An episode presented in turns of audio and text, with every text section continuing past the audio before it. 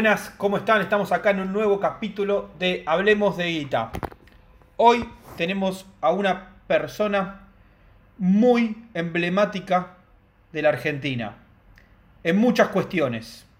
Una de las cuestiones que más me sorprende, porque él es un hombre de la política, es un hombre de la economía, es un hombre de las redes, es que tiene una gran experiencia en todo lo que tiene que ver con el, con el tema bursátil. Por eso lo trajimos acá para que nos cuente un poco toda su visión. Él es Carlos Malatón. El que no lo sigue en alguna red social se está perdiendo una persona que piensa de una manera abierta, diferente. Si uno quiere saber lo que no está, ir más allá de lo preestablecido, lo tiene que seguir a él. ¿Cómo estás, Carlos? Bienvenido a Hablemos de Guita. Bueno, muchas gracias Ramiro por esta amable presentación. Yo te sigo a vos, por supuesto, siempre. Creo que has, roto con la, con la quietud y el bajísimo perfil que siempre han tenido en Argentina las agencias de bolsa y sus, sus representantes legales, como que se escondían o daban la cara. Bueno, vos estás siempre en la comunicación y enseñando finanzas, que es una cosa importantísima, enseñando, enseñando finanzas, cómo se mueven los mercados y además transmitiendo la sensación del riesgo, ¿no? Es decir, lo que no hay que hacer, lo que se puede hacer, lo que es razonable, lo que no tiene sentido, y comentando los mercados como nadie lo ha hecho. Así que yo me, uno a vos en este, en este contexto tan espectacular que, estamos viviendo en Argentina y en general en el mundo en los últimos tres o cuatro meses. Bueno, siempre son fascinantes los mercados financieros, pero viste, siempre hay periodos que son increíbles. Y esto que vimos en febrero o marzo es bastante impresionante, ¿no? La deflación de precios que se produjo en los Estados Unidos tan violenta y tan rápida, que bueno, a mí me pareció que era, en general contra la opinión pública financiera mundial, me pareció que era una baja limitada en tiempo, que no era en el crack del 2008, que fue terrorífico, ni un ajuste como el año 2000, ni una baja como la del 73-74, que fue realmente importante en el mundo ni mucho menos el crack del 29. Yo, lo comparé a esta caída con la que se vivió en Estados Unidos en el último trimestre de 1987, el famoso crash de octubre del año 87. Es violenta, rápida, pero que no pasa nada, no se rompe nada. Y claro, uno dice, ¿cómo puede alguien pensar de esta manera con el coronavirus? Bueno, el coronavirus sí, es un problema, le pegó más a algunos países que a otros países, pero en definitiva no se rompió el sistema financiero mundial, como sí se rompió en otras oportunidades. Con lo cual lo que vos tuviste fueron medidas de gobierno preventivas, uno puede estar de acuerdo o no, todo el mundo a sus casas, se pagan la fábrica, pero, no, pero el sistema está intacto. Y eso es lo más importante. Eso es lo que yo pienso para el mundo en general. Después es fundamentalmente para los Estados Unidos. Por eso los Estados Unidos han reaccionado bursátilmente en forma increíble. A mí el 30 de marzo me dio final de baja en Estados Unidos. Así fue. El Nasdaq está casi en los máximos, como si no hubiera pasado nada con el coronavirus, con 33 millones de desocupados, quizás más. Hoy salían los índices de empleo, 14,7 de desempleo en Estados Unidos, es notable. Ese número es increíble, jamás lo vimos, ni siquiera en los años 80, en plenas recesiones de los años 70 y 80. Eh, pero bueno, después está el tema de Argentina, que es una cosa aparte. ¿no? Argentina, la verdad que es distinto, está en un ciclo distinto. Eh, lo voy a comentar si tengo oportunidad en, esta conversación. Eh, gracias, gracias Carlos por tu introducción. Me gustaría que hagas una introducción de tu perfil de bolsa. Puedo llegar a decir que sos uno de los, de los primeros analistas técnicos del país, ¿no? Una vez me, junté con vos y me, contaste un poco de, tu experiencia con análisis técnico. Yo no soy gran, gran, o sea, de las personas analistas técnicos, digamos, que no sigo el análisis técnico, no, no es mi prioridad, lo respeto, lo, lo, veo, pero no, no, no, me baso en eso. Pero sí sé que, que vos lo haces y me gustaría que me cuentes, para introducir a la gente con quien estamos hablando en temas de bolsa, tu experiencia en cuanto al análisis técnico en el pasado. Sí, mira, eh, yo como cualquier persona, eh, en los años 80 estoy hablando, ¿no? En mi caso, en los años mitad de los años 80, empieza abriendo una cuenta en una casa de bolsa y fondeándola, no sé, con mil, dos mil dólares, lo que yo tenía en esa época. Eh, y empiezo a operar, ¿viste? Después empezás a, tratar de razonar por qué pasa lo que pasa y tenés una tendencia a explicarlo desde el punto de vista de la política económica y de los hechos de la política normalmente visibles. Después entrás quizás a ver más en detalle lo que pasa en las empresas, los balances, lo que se espera, las noticias corporativas. Pero llega un momento en que vos empezás a ver bajas y alzas que no se relacionan necesaria y directamente en forma inmediata con esos fundamentos. Lo primero que dije son lo que habitualmente se llama análisis fundamental. Entonces empezás a tratar de ver otras lógicas y te concentras, te centralizás en el mercado mismo, en el mercado mismo. Es decir, las cosas se mueven porque lo que se mueve es el mercado, la dinámica del mercado, la fuerza, la fuerza de la oferta y la demanda, pero que a su vez tiene componentes psicológicos importantes. Eso básicamente es el análisis técnico, de forma tal que yo al inicio de los años 90 eh, cambié, sin dejar de lado leer noticias y seguir lo que hace el Banco Central y lo que hace el gobierno y las noticias macro del mundo, sin dejar eso de lado, bueno, dije, bueno, acá hay una dinámica propia del mercado, empecé a ver gráficos. Dentro de los gráficos adherí a una de las corrientes que se llama la teoría de la onda Elliot, Elliot Wave. Bueno, básicamente mi formación es en Elliot Wave. Yo, por supuesto, después fui corrigiendo, haciendo algunas mediciones que no están en los libros, y haciendo ciertas pequeñas teorías y, además eh, confrontando los gráficos de una cosa con los gráficos de otra cosa, pero sí, soy analista técnico de mercados y en general si tomo una decisión de compra, de venta o de mantener una posición o alguien me pregunta qué opinas de tal o cual producto, eh, lo mejor es que no me digan ni siquiera de qué se trata ese producto, que me den un gráfico sin el título, inclusive si alguien quiere que yo sea más neutral todavía, bueno, que me cambien las escalas, ¿no? que me las dividan por 4,54, para no identificar. Esto lo digo simplemente para ver cómo uno cuando hace análisis técnico se aísla del resto de las informaciones. Quizás después sí vas para corroborar al resto de las informaciones. Bueno, ¿esto qué era? Bueno, tal empresa de tal lugar. Ah, claro, porque bueno, es una empresa automotriz de la India, entonces ahí sí empezás a ver los contextos más eh, circundante de lo que estás analizando, pero la decisión es por análisis técnico, sí. Así que cualquier cosa que me pregunte, lo primero que voy a hacer es ir al gráfico. Y después jugamos con la política, con la economía.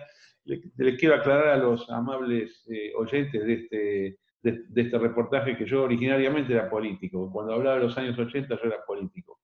Me retiré de la política para dedicarme a los mercados financieros. Así que imagínate de la pasión de la política a los mercados, lo que me tienen que haber pegado para que yo diga, dejo la política con tal de poder operar en el mercado y analizar el mercado de la manera que estoy diciendo. Ah, entonces yo, soy un loco, porque yo, yo me meto de los mercados, me estoy metiendo en la política, vos mirá si este está, este, este está loco, lo tengo, que, lo tengo que rescatar. No, pero vos pudiste hacerlo, lo has hecho en forma perfecta, usando tu capacidad comunicacional. A mí me parece bárbaro que alguien que está eh, trabajando con tanto éxito en el sector privado haga política. Creo que la política también requiere de eso. Lo que pasa, bueno, yo tuve mis, mis 10 años de, actividad política y dije, ahora quiero mercado, ¿no? Perfecto. Y hablando de, esto de las ondas Elliot que, que, vos haces, y en comparación también a la experiencia de, otras crisis, o sea, que ya lo, lo, hiciste en una introducción, ¿en qué, ¿en qué parte de las ondas estamos o sea, ¿vos realmente crees que es difícil entrar en otro ciclo bajista en consecuencia del coronavirus? Hablando siempre de los mercados internacionales, después nos metemos en Argentina, que es un caso particular. Bueno, bueno, mira, para, entender el, el, gran superciclo del mundo, vos tenés que irte muy atrás en la historia de los Estados Unidos. La historia de los Estados Unidos es lo que marca el ritmo del mundo en los últimos 250 años. Desde el año, mira, algunas personas pensarán que no tiene sentido, pero yo me voy al año 1784 para empezar a contar en qué ciclo estamos. Estoy hablando de más de 200 años, 200, ¿eh? 200, casi 240 años. Ese es el inicio. A su vez hay cosas anteriores, porque uno tiene que unir la bolsa norteamericana con la bolsa inglesa, y a su vez eso lo une con otros procesos históricos más importantes, como fueron la Edad Media, el feudalismo, el mercantilismo, casi parece ideológico eso, pero esto pero no es ideológico, es análisis de la historia. El análisis técnico en definitiva es análisis de la historia. Pero para ir, para ir más concreto y ver un punto de partida importante y ver en qué ciclo estamos ahora, el ciclo más cercano, cercano de un siglo estoy hablando, hay que estudiar muy bien el crack de 1929 en Estados Unidos. Ese crack del cual muchas personas hablan eh, y hay muchas películas, hay muchas historias, pero hay que verlo en una conversación bursátil, hay que verlo en términos numéricos. Ese crash empieza técnicamente en los máximos de la bolsa norteamericana, del índice Dow, el 3 de septiembre de 1929, 386 puntos de Dow, y termina el 8 de julio de 1932 en 41 puntos de Dow, una baja del 89%, 89-90%. Eso, es, eso fue la deflación norteamericana de esos años y la deflación mundial en consecuencia, que duró 34 meses. 34 meses que es un número muy importante de los ciclos correctivos. El número 34 es clave. Otro número importante es 21, otro número importante es 55, son números de la serie matemática de Fibonacci. Pero entonces el punto de partida de lo que estamos viviendo ahora, el largo punto de partida, es 1932, julio de 1932. Lo que vimos desde julio de 1932 es una expansión hasta el año 1937, una caída hasta el año 1941, después vimos una gigantesca subida, que es el gran salto adelante de Estados Unidos, que fue desde, desde Bretton Woods en 1944, o si querés desde 1941, porque los precios se adelantan, hasta el año 1966.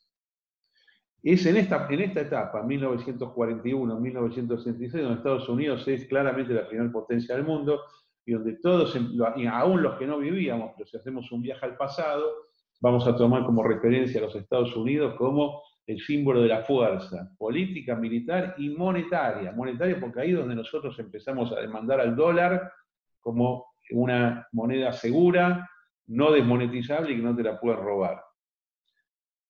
En 1966 empieza una corrección grandísima que dura ocho años, termina en el año 1974.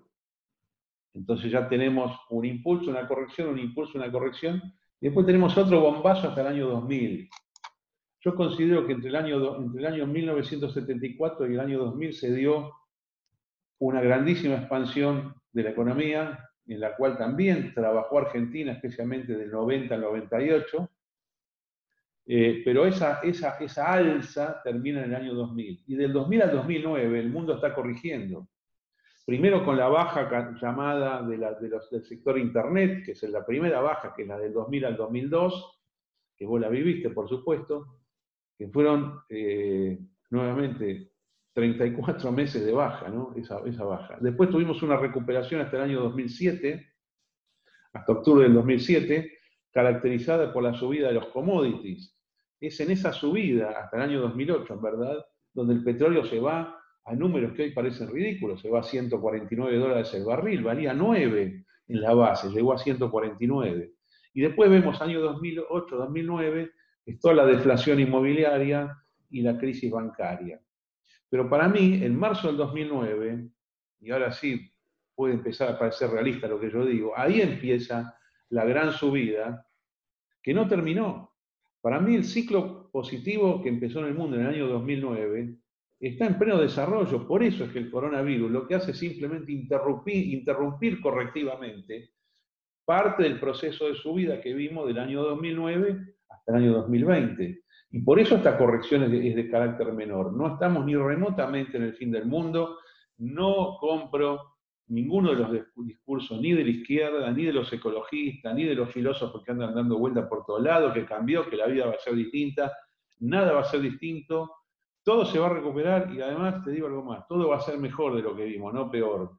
El mundo está en pleno desarrollo y yo recién veo caídas importantes. Mira, una, una, una importante podemos tener en el año 2030, otro en el año 2043, pero yo me juego que todo el siglo XXI va a ser eh, increíblemente positivo económicamente y beneficioso para la humanidad. Ponemos, Ramiro, una, eh, el tema de la Argentina aparte. La Argentina tiene sus propios problemas y, no, y no, no encaja dentro de esto que yo te estoy diciendo. A la Argentina le falta caída para mí todavía. La caída comenzó hace larguísimo tiempo y abarca a todos los gobiernos, abarca gobiernos peronistas, radicales, militares, abarca un montón de cosas y yo creo todavía que el piso de Argentina no lo hemos visto, podemos tener un gran rebote estos días, podemos tener un rebote por algún acuerdo de la deuda, eh, por un montón de cosas cuando se levante la cuarentena, pero todavía no vimos lo mismo. Yo estoy viendo problemas adicionales en Argentina, pero así como veo problemas adicionales en Argentina, que lo veo en el gráfico, yo le quiero aclarar a los amigos que me están escuchando que no es que yo hago el razonamiento político, yo primero lo veo en el gráfico y después trato de acomodar el discurso político y macroeconómico a esto. Pero así como hoy estoy muy negativo con Argentina, y te aclaro que estuve negativo, muy negativo desde noviembre del año 17, de 2017, cuando Macri había ganado las elecciones parlamentarias, así como, como, como estos cuatro años estoy muy negativo, Yo creo que en octubre del año que viene, octubre del año, del año 2021, Argentina logra su piso y arranca para arriba con una fuerza que hoy casi nadie puede imaginar que sea posible. Revertir tantos años de desgracia, pobreza, miseria, fundiciones financieras, deflaciones de los activos, pero creo que vamos a estar muchísimo mejor. Entonces, hago la diferencia, y con esto termino, hablé mucho tiempo, pero con esto termino. Veo el mundo para arriba, Argentina todavía corrigiendo, veo básicamente los Estados Unidos liderando la recuperación mundial, los números espantosos de, macroeconomía que, estamos viendo se van a revertir porque la bolsa sí lo está adelantando. Eh, y después veo, bueno, análisis puntuales en cada país. De Brasil puedo decir una cosa distinta, de México otra cosa distinta. Y Argentina, cuidado, porque para mí le falta. Comparto lo que decís porque una de las cosas es que, viste cómo se habla de, que estamos en una guerra contra un enemigo, enemigo invisible. Sí, pero hay una gran diferencia. Acá no se destruyó nada. Acá está todo intacto, es cuestión de prender las máquinas. Y aparte hay algo que pasó en esta cuarentena que a mí me sorprende mucho. El traspaso de conocimiento que hubo. Y el traspaso de globalización por una causa común. Hoy están todos los científicos buscando la cura. El mundo empieza a ser más globalizado en ese sentido y el mundo empieza a tener más conciencia de los procesos que ya estamos viviendo. Entonces todo se acelera. O sea, es, contrario a lo que creen que todo vuelve para atrás. No, mira, todo se va a acelerar. Ese tema de la colaboración, fíjate qué importante, que, porque hay gente que cree que estamos en un mundo de gente eh, ambiciosa, egoísta, que no comparte, y todo lo contrario, estamos en un mundo donde la gente comparte sus conocimientos. Yo estoy hablando ahora, bueno, esto es una entrevista, pero yo estoy colaborando, bueno, desde mi punto de vista, ¿no? Y tampoco digo que tengo razón, pero lo que sí te quiero transmitir es mi mentalidad, mi deseo. Yo estoy colaborando con vos eh, así simplemente, eh, porque... Comparto. A mí me pasa todos los días con, las redes, los cientos de mensajes que recibo de gente que me pide información y yo la doy porque me doy cuenta que, en cada pregunta de ellos también me están dando información. Y en, cada, planteo, en cada planteo también. Y acá te tomo, te tomo esto con algo que quiero que cuentes, porque para mí es muy importante también. Yo creo que vos sos uno de los primeros influencers de las redes en tema mercados en la Argentina. En, la Argentina, a fines de los 90 creo y a principios de los 2000, había una empresa llamada Patagon, una empresa que parecía llevarse todo el mercado bursátil de Internet por delante. Y ahí estaba Carlos Marlatón.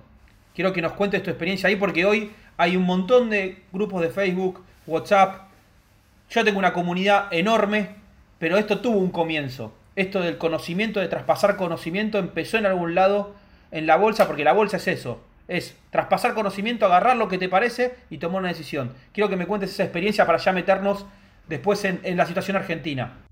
Fantástico, Ramiro. Mira, resulta que yo era un operador de una mesa de dinero en una firma llamada Inves Capital era la gente 97 del mercado de valores, del viejo mercado de valores, yo operaba en esa mesa, ¿viste? tenía clientes, bueno, ida y vuelta.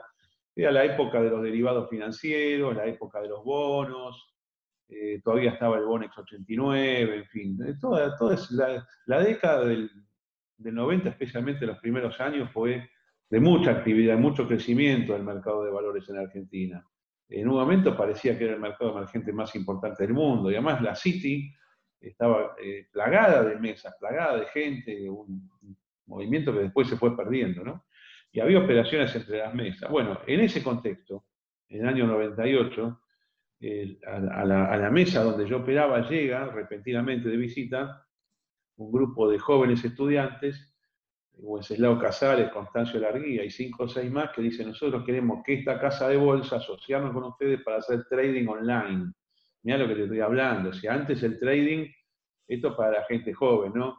¿Cómo era? En esta mesa, supongamos que esta es la mesa, bueno, yo tenía acá eh, un par de radios, entonces hablaba por el, por el handy, hablaba con el operador que tenía en 25 de mayo y Sarmiento, en el piso de la bolsa. Entonces decía, comprame 50 mil Pérez, comprame 30 lotes, vendeme 30 lotes de Asindar así, eh, a tal precio. Entonces vos ibas, ahí así se cerraban las transacciones. Era lindo, era divertido, era ruidoso, una mesa era ruidosa, pero bueno, vos de esa manera podías conocer, eh, sentir el pulso del mercado. Hoy lo siento por los gráficos, ¿no? O por un foro, por un foro, o por un chat, o por un Instagram, o por un Facebook, que, también es una forma de ver el sentimiento de la gente. Pero en esa época era todo radial.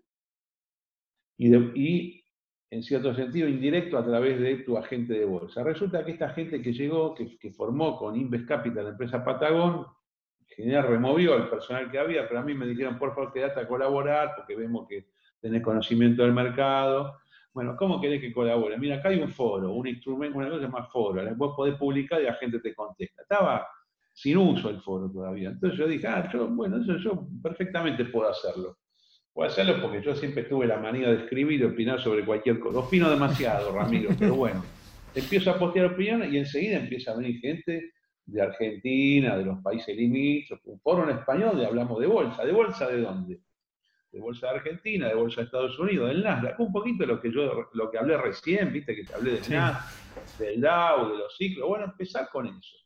Y ahí empieza, eh, digamos, a llegar a ese foro, desde el tipo que quiere hacer el análisis eh, técnico, el fundamental, el tipo que dice cuánto valen los lotes de la Pérez Compán, los lotes de Galicia, digamos, ¿cuánto vale? ¿Cuánto vale un call, un put de esto? Disputamos, ¿está bien o está mal el precio? Yo te compro, yo te vendo. Entonces hasta, se hacían transacciones dentro de los foros. Bueno, ese foro tiene un éxito muy grande. Fue el primer foro financiero que hubo aquí en el Cono Sur, fue el primero. Además, lo que tenía que era muy, pero muy activo, tremendamente activo. Y después, bueno, después armamos foros para todos los países, la empresa se expandió a Brasil, a Chile, a México, a Venezuela, increíble, increíble en esa época, estaba Patagón en Venezuela, Estados Unidos y España. Cuando llegamos a España, el Banco Santander ve esto y dice, queremos comprar Patagón. Y así fue. El Banco Santander compró Patagón como en 650 millones de dólares en el año 2000, marzo del año 2000. Y te voy a contar algo. Hoy, hoy somos un país que, digamos, que, que se siente como deprimido y caído, ¿no? en muchos aspectos, pero fíjate que teníamos mucho más desarrollo financiero que España en ese momento. Desde este punto de vista, el punto de vista forero, chatero, interacción. Bueno, Argentina es un país fuerte en comunicación. Todo porque nosotros somos, viste, somos tipos arriesgados, jugamos, opinamos.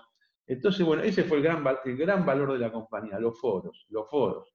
No estaba todavía el Facebook, no había nada de eso. Vos simplemente eh, iniciabas un tema y los demás te iban contestando abajo. Después vino, cuando Facebook abrió, abrió su, sistema que era cerrado en las universidades, cuando lo abrió al mundo, le dijo, bueno, este tipo Zuckerberg encontró la manera de ordenar las conversaciones, porque si no serían miles de millones de conversaciones. ¿Y cuál es el filtro? Bueno, ser amigo. El ser amigo o no amigo, o poder hacer un follow de alguien, lo que te permite es más o menos graduar los ambientes de la conversación.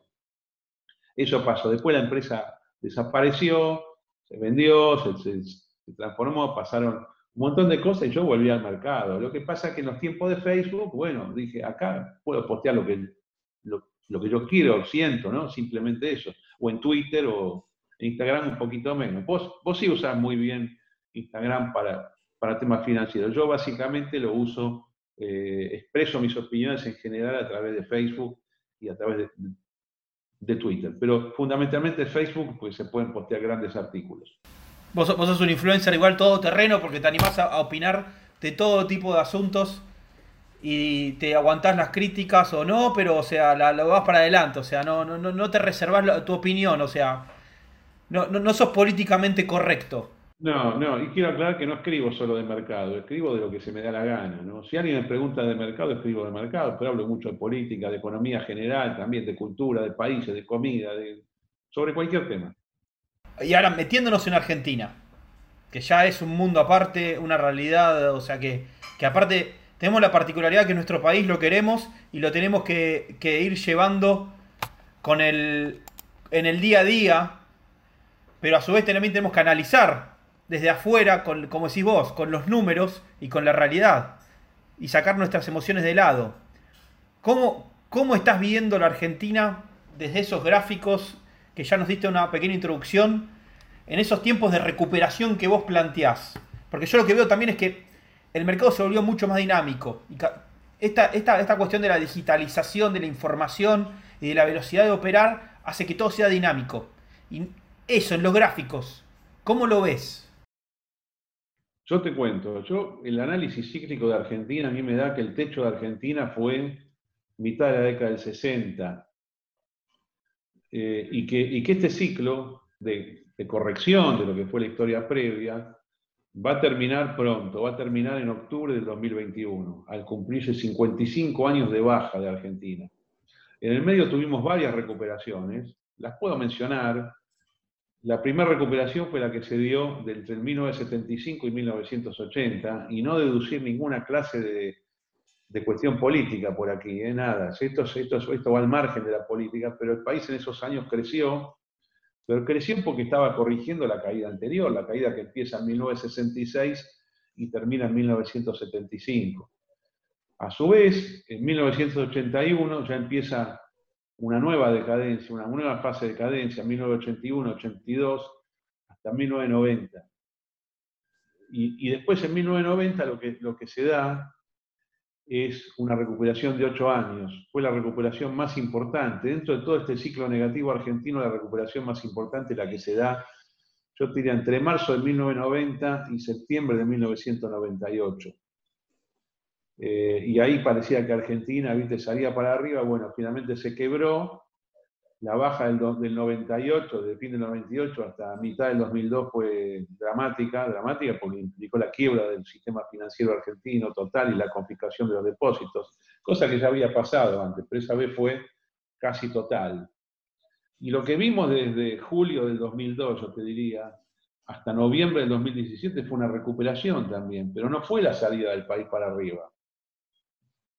La estructura de su vida del 2002 al 2017 fue lo que nosotros llamamos en tres movimientos, A para arriba, B para abajo, C para arriba, propio de una contratendencia, no de un impulso. Y lo que vemos desde, noviembre del 2017 acá es el último impulso para abajo, que ya está en estado avanzado de desarrollo.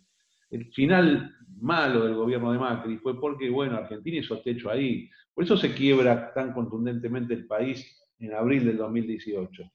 Fíjate, abril de 2018, cuando el dólar salta de 17, 18, que era pesos por dólar, ¿no? Mm. Que era, que era una resistencia que no debió pasar. Cuando se sobrepasa eso y vale 20, 22, a mí, a mí me confirma todo lo negativo que yo estaba esperando, que es la voladura del dólar contra el peso, o sea, la destrucción total del peso argentino. Después Macri consigue frenar un poquito esta caída, arma una especie de, corrección mini onda 2 que dura un año, entre, agosto del 18 y agosto del 19. Y bueno, consigue salir del gobierno menos dañado y sacando 40% de los votos. Eh, pero a su vez, Alberto Fernández, por más buena intención que tenga, no consigue revertir esta tendencia negativa. Creo que la está disimulando él con todas las conferencias que da como profesor de la Facultad de Derecho hablando de medicina, el coronavirus y la cuarentena, pero para mí el país sigue para abajo. Y uno de los grandes problemas, y es lo que yo veo también en, los gráficos, es el nivel de endeudamiento. Yo, contrariamente a la mayoría de los, de los economistas, no creo que la deuda argentina sea manejable, ni que sea un problema menor. Eh, yo creo que, la, que Argentina no puede tener la deuda que tiene, ni la pública, ni, ni, la pública nacional, ni la pública de las municipalidades, ni la pública de las provincias, ni la pública de una empresa como IPF. Y yo creo que esto va a un default de magnitudes mayores que la magnitud de lo que ya estamos, de lo que, de lo que ya estamos viendo.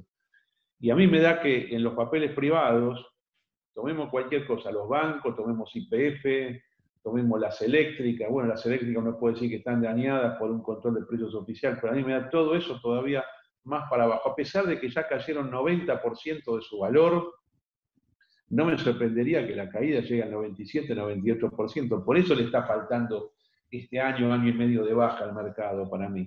En el medio va a haber un rebote gigante que va a subir como 300% el mercado, pero desde niveles inferiores que de, lo que, de lo que estamos ahora. Va a subir, después, después vamos a ver un mínimo final.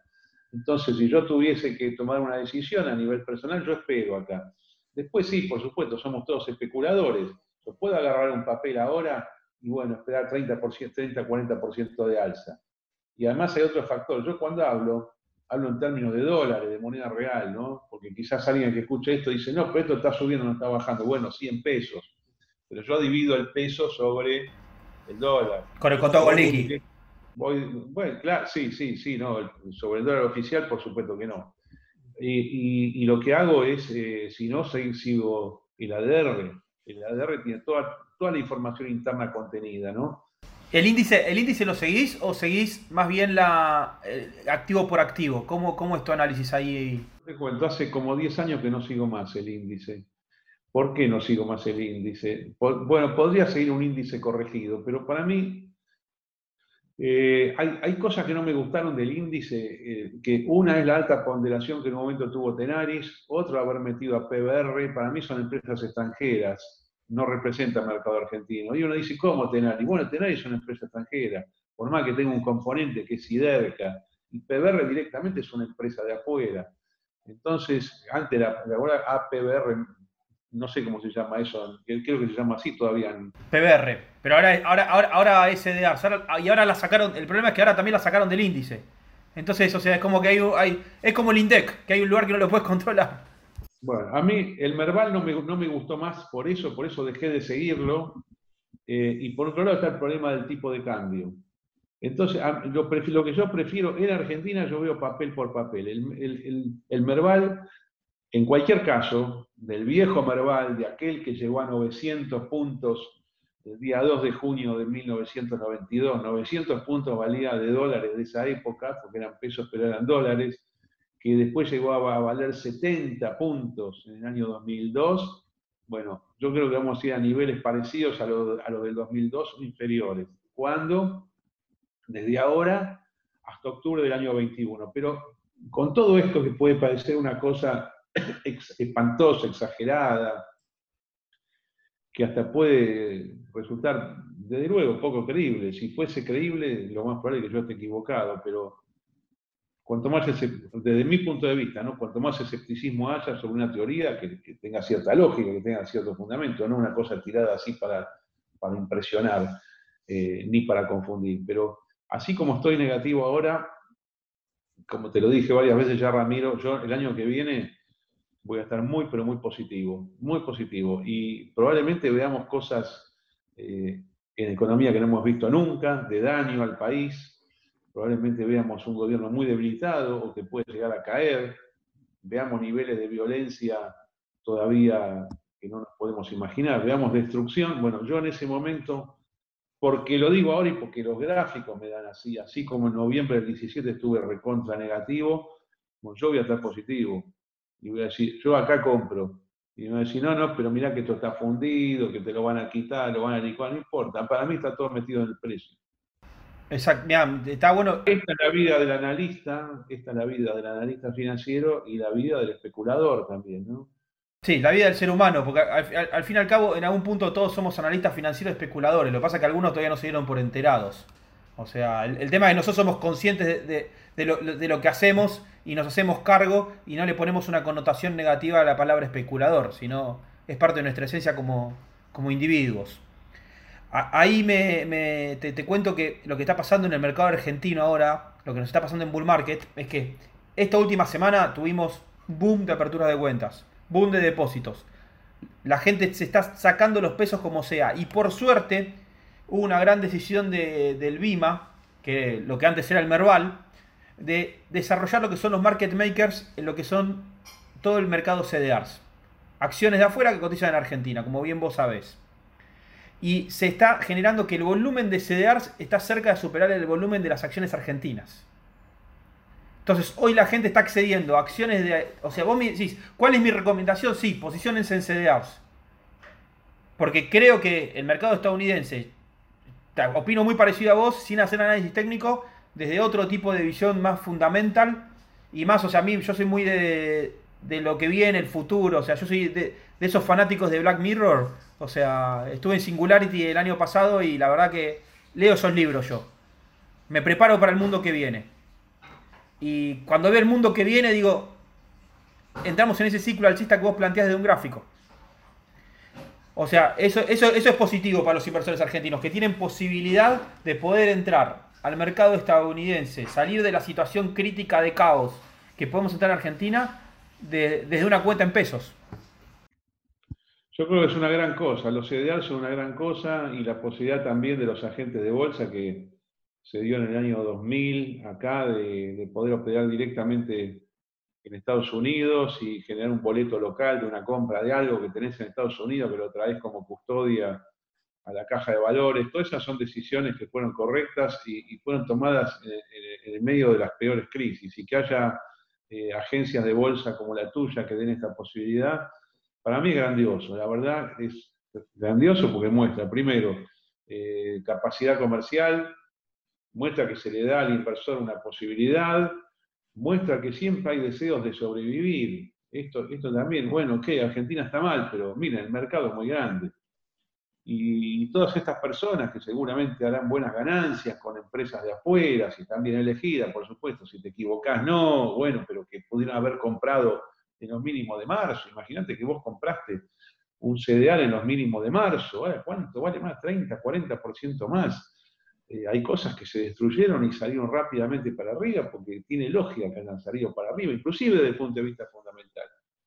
Todas esas personas, bueno, van a generar sus ganancias y en algún momento van a ver gran oportunidad en Argentina. Y yo lo que creo que viene en Argentina, no ahora, repito, no ahora, el año que viene y más hacia fin de año, es un piso histórico donde vos vas a multiplicar por, por decenas de veces, hasta cientos de veces la inversión.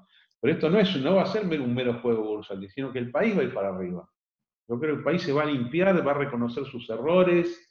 No sé con qué gobierno, no, no me importa el ministro de Economía, pero yo sé que esto, lo que vemos ahora, a partir de 2022, 2023, va a ser completamente distinto. Y lo que viene en las próximas décadas es un crecimiento espectacular para el país, inédito, inédito. Y, bueno, son cosas que no se ven, pero Argentina no se va a destruir, no va a desaparecer, no va a desaparecer. Hay, muchos valores, hay gente, hay gente increíble en el país.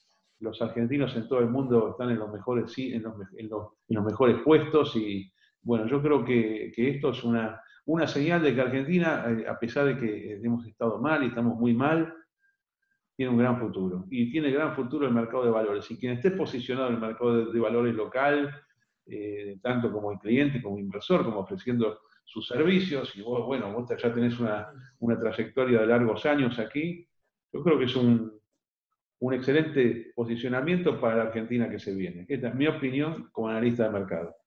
Gracias por todo ese optimismo, porque la, verdad que muchas veces vivimos el, muy corto plazo, que en esto de la cuarentena estamos viendo el día a día, y está bueno ver las cosas más allá de después de la cuarentena y después del caos que yo también creo que estamos cerca de un caos. Espero que toque lo menos posible lo social e institucional, porque si no la recuperación va a tardar más.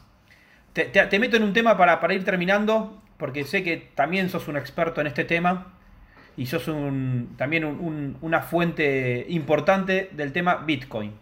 ¿Cómo estamos con el Bitcoin? ¿Cómo están esos gráficos?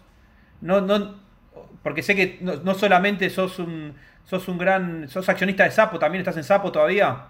Sí, en Sapo, sí. O sea, contanos un poco del tema Bitcoin que, me gusta mucho tu visión. Bueno, mira, básicamente lo que yo observo técnicamente del Bitcoin, primero que nada, ¿qué es el Bitcoin? Para mí es una moneda, simplemente, no, no, es un medio de pago, no, es, no me importa la parte tecnológica, para mí es una moneda, una moneda privada donde se sabe cuántos hay y cuánto va a haber. Es como que vos tenés un programa de emisión monetaria definido el primer día que se queda el primer Bitcoin, el primer, la primera fracción de Bitcoin, de aquí hasta hasta el fin de los tiempos. Hoy hay 18 millones de Bitcoin, va a haber 21 millones de Bitcoin y nada más. Para cómo se perdieron un montón en el camino, o sea que la oferta es menor. Y después lo que vale, vale por la demanda. La oferta es conocida, la demanda es desconocida. Entonces, ¿qué es lo que queda de esto? Bitcoin fue prácticamente de menos de un centavo de dólar hasta 20.000. 20.000 que tocó 19.666 para ser más exacto, el 17 de noviembre del año 2017. Y lo que vimos después es una inmensa caída hasta 3.123 puntos durante un año. Después vimos una subida hasta 13.880 y una retracción al 12 de marzo pasado hasta 3.850. Hoy vale 10.000. Mientras, mientras hablamos ahora, está valiendo 9.990 en este preciso instante. Yo esto lo veo en 12.500. Lo veo en 12.500, pero retrocediendo después y ya atacando máximos históricos. A mí no me sorprendería que este año podamos ver 23.000 puntos de 23.000 dólares por cada Bitcoin. Cuando uno habla de esta manera, y vos sos un tipo responsable del mercado y tu, tu, servicio bursátil es responsable, esto no debe ser tomado como una recomendación ni como un asesoramiento. Yo digo lo que veo y después llamo a cada uno a que saque sus propias conclusiones. Yo no estoy vendiendo nada, no les estoy diciendo ni que compren, ni que vendan, ni, se, ni que se coloquen long, ni short, ni que se apalanquen con un derivado. Cuidado con los apalancamientos. Esto sí lo tengo que decir. El apalancamiento financiero puede usarlo gente muy capaz, muy profesional y por muy poco tiempo. Los apalancamientos financieros de largo plazo terminan todo mal, ¿eh? o la gente termina fundida. Ahora, si vos con plata genuina compras algo y lo tenés, salvo que tenga fundamentos horribles, no se va a fundir. Tenés, ponerse tapas malas y después en algún momento valdrá mucho dinero eso. Así que bueno, esta es mi opinión sobre el Bitcoin. Me gusta, me gusta que suba, ya bajó mucho tiempo, ya consolidó abajo, eh, y está en bull market. El Bitcoin está claramente en bull market para mí. Bueno, en bull market no lo ofrecemos, pero te tomo que está en bull market. Pero eh, sí, o sea, comparto mucho lo que dijiste al final. Yo trato de no hablar mucho, trato de desestimar a veces el Bitcoin porque yo trato de llegar a mucha gente que recién está empezando y a veces el Bitcoin puede asustar a algunos. Entonces digo, vayan por el ciclo que tiene que hacer un inversor. Ya van a llegar al Bitcoin. De apalancamiento directamente ni hablo. Porque el que quiere apalancarse ya va a llegar a apalancarse y va a aprender pero no tengo miedo de que gente que recién empieza esa apalanque y termine teniendo una mala experiencia. O sea, por más que para mí es negocio que la gente se apalanque y gano plata de eso, pero no, no, no pero pierdo en el, pierdo en el largo plazo. No, pero a vos tampoco te sirve comercialmente. Exactamente. a vos lo que te conviene es que un tipo tenga la cuenta y que opere moderadamente y, que, y, además que gane plata te conviene. Exacto. Si funde la cuenta, sí, te puede dejar buenas comisiones un tiempo, pero ¿para qué sirve eso? Totalmente. Me gusta, me gusta que hagamos conjuntamente un llamado a la responsabilidad financiera. Esto sí es una obligación comercial, es una obligación moral, fundamentalmente, las personas con experiencia en los mercados, de llamar a la moderación en la apertura de posiciones y a ser muy moderados, muy cuidadosos o directamente no incurrir en apalancamiento financiero. cuando se trata de, de, derivados que se pagan como una opción, cuando uno es comprador, no cuando es lanzador, bueno, también hay que tener en cuenta que eso que compró es un derecho que puede expirar y puede caducar si no se dan las circunstancias, los hechos financieros que podrían generar una ganancia, ya sea vendiendo el derivado en el mercado secundario, ya sea realizando el ejercicio correspondiente. Hay que tener cuidado, pero bueno, también todo esto sirve para, ir aprendiendo, ¿no? Bueno, Carlos, te quiero decir también, aprovechando, digamos, tu expertise en varios temas, que yo te tengo muy presente a vos. ¿Por qué te tengo muy presente? Porque cuando veo una mandarina, me acuerdo de tutorías sobre la mandarina y me siento con culpa. No sabes lo que. ¿Sabes que Te lo juro en serio que cada vez que una mandarina me acuerdo de Carlos Marlatón y de sus posteos sobre el tema, porque los comparto y, lo hago con escondida. ¿Puedes contarle a los que no conocen tutoría de la mandarina? Sin querer ofender a nadie y respetando los usos y costumbres de cada uno, pero a mí hay dos cosas que en las oficinas y en mi casa también, que lamentablemente mi esposa las consume, hay dos cosas que me molestan mucho. Una es el mate y otra la mandarina. El mate me molesta porque los que toman mate, todo el día toman mate. No es que toman un café como tomo yo y listo. Entonces está siempre el mate ahí con todos los restos de la hierba pudriéndose. Y siempre van tirando pedazos de hierba. el mate genera ambiente roñoso. Y la mandarina también genera ambiente roñoso. ¿Qué hacen los que consumen mandarina? Dejan tirada la cáscara por ahí. Pero hay otro problema más. Aunque no dejen la cáscara de la mandarina tirada, el olor a mandarina persiste persiste. La gente que toca una mandarina, que toca una mandarina, ya sea la cáscara o los gajos, se queda con olor a mandarina todo el tiempo. Vos le das la mano a un tipo, ahora, la gente no se saluda más por culpa del coronavirus, pero yo le doy la mano a la gente. Y un tipo tiene olor a mandarina, entonces tengo yo la mandarina. ¿viste? Eso es lo que no me gusta, por eso la detesto, la mandarina. Las oficinas son un compendio, una recopilación de la podedumbre de la mandarina y el mate. Por eso soy enemigo de ambos productos. Después cada uno haga lo que quiera. Yo digo lo que me molesta. comparto y por eso cada vez que me compro una mandarina que me gusta, me lavo mucho la mano, la escondo, no cuento mucho. Pero bueno, me quería delatar delante de vos que me acuerdo de vos. Y lo del mate, te digo lo, lo que. Una de las pocas normas de convivencia que hay en Bull Market que trato de fomentar, después hay totalmente libertad, es no compartan el mate.